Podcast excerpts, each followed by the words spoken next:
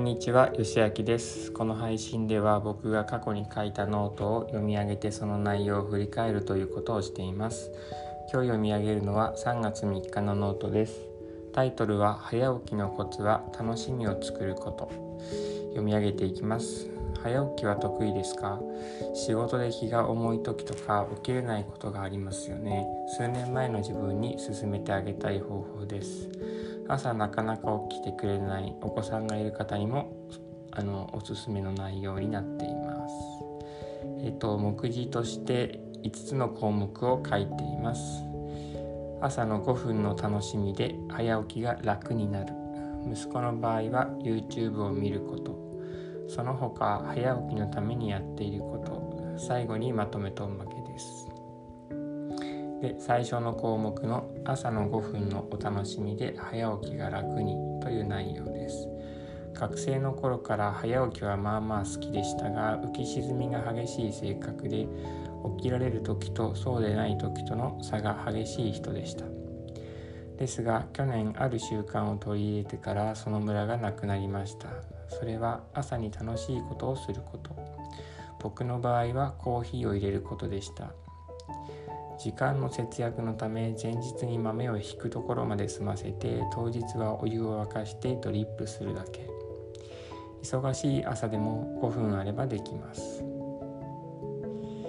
えっ、と息子の場合は YouTube を見ること。ということで次に息子の場合なんですけど、えー、と5歳の息子が最近 YouTube に夢中です。鬼滅の刃とか恐竜の動画とかその他いろいろえーと、自分で操作して動画を見ています。えっ、ー、とご飯だという時にですねあの声をかけて中断させると泣き出したりするくらいに夢中になってます。で夜遅くまで見ていて朝起きられず保育園に連れて行くのも遅くなるみたいなことが、えーと続いていました。でそこでこんな提案をしました。YouTube は夜の8時まで。もっと見たかったら早起きしよう。翌日からしっかり起きるようになりました。えっ、ー、とこの時点でまだ2日目なんですけどえっ、ー、と続くかわからないと書いてますが、えー、今ですね8時までっていう習慣は続いていてスマホとかテレビっていうのは8時までに夜8時までにしています。でもっと見たかったら明日早く起きてみなっていうことで、えーと、今も時々起きれないこともありますけど、えーと、どちらかというと朝動画を見るのを楽しみに、えーと、早めに起きてまず動画を見るみたいな感じになっているかなと思っています。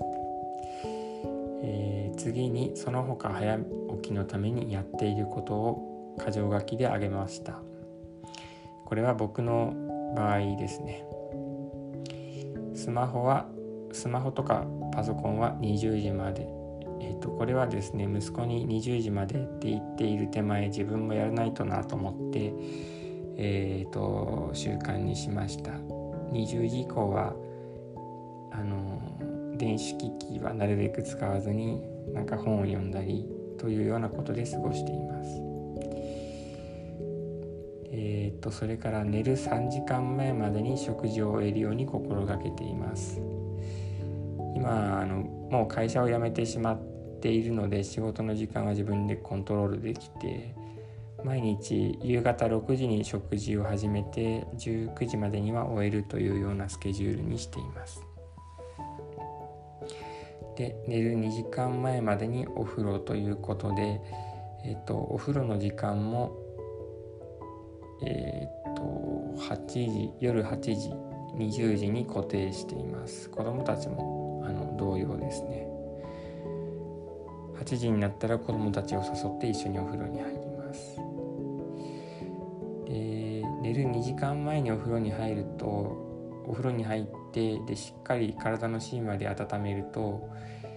夜寝る前くらいにえー、何だったかな。なんかこううまい具合に体温が下がってそうすると眠りやすくなるそうですあと寝る2時間前までにエクスプレッシブライティングっていう、えーと、感情を書き出すっていう作業をしています。えー、っとそれから朝日を浴びるということも心がけています。平日は保育園の送り迎えが送り迎えじゃない送りだけをやってるんですけど8時半から9時の間は保育園まで行って帰ってくるということがあるので、まあ、朝日は浴びれているだろうと思いますし、えーと、土日の保育園がない日は午前中に、えーとベランダで勉強とかすることにしていて朝日を浴びています。あと15時半以降はカフェインを取らないということもしていますえっ、ー、とカフェインコーヒーを飲む代わりにデカフェのコーヒーとかあとごぼう茶とかを飲むようにしています緑茶とかそれ以外のあのカフェインの入っているお茶も午前中のうちに飲むようにしています。というふうに箇条書き早起きのためにやっていることを書いてみました。でさっきあのエクスプレッシブライティングっていう感情を書き出す作業についてえー、っとお話ししましたがこれは2月8日のノートにも書いていて、えー、っとそのリンクをこの日のノートにも貼り付けています。エクスプレッシブライティングっていうのはあの8分間から15分間ぐらいの時間を区切ってなんか思いついた感情を頭に浮かんだ感情をただひたすら書き出すということですね。そうするとこう例えば負の感情が頭の中でぐるぐる回って夜眠れなくなっちゃうみたいなことを防げるようです。紙に書き出すとこう外に自分の外側に出して客観的に見えるっていうのがいいんじゃないかなと思います。でまとめですが今日は早起きについてのお話でした。短い時間でできる